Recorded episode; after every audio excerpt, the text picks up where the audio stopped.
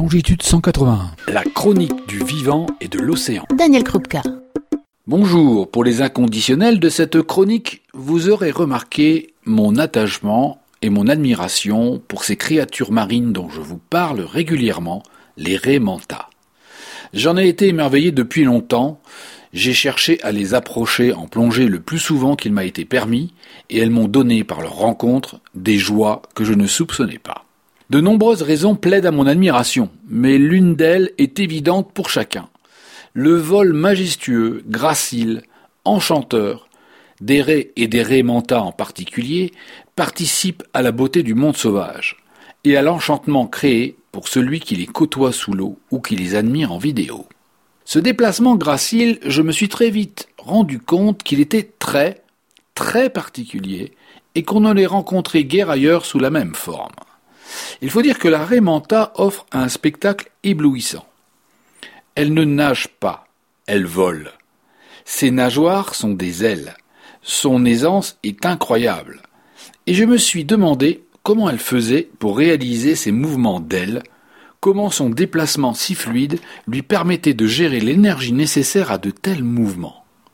Et j'ai trouvé l'explication dans l'analyse faite par un scientifique allemand, Leif Kniese, qui a établi un principe breveté sous le nom d'effet d'aile de raie. En observant le mouvement de l'aile de la raie manta, puis en le reproduisant, ce scientifique a découvert que le mouvement imprimé par l'aile, et donc la pression hydraulique, se déploie par le jeu des articulations au reste du corps. Ce qui explique la beauté de ces gestes, la beauté de ces mouvements si graciles et que nous trouvons si beaux. Car la raie, tout comme le requin, n'a pas de squelette composé d'os ou d'arêtes. Ce sont des poissons cartilagineux. Le squelette est fait de cartilage d'une souplesse inégalable.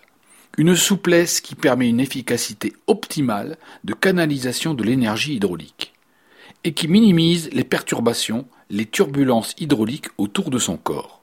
Si cette caractéristique est d'ores et déjà copiée à des fins industrielles par la mise au point de robots marins d'exploration, c'est surtout dans le domaine de l'esthétique que la Raymanta nous apporte ses secrets.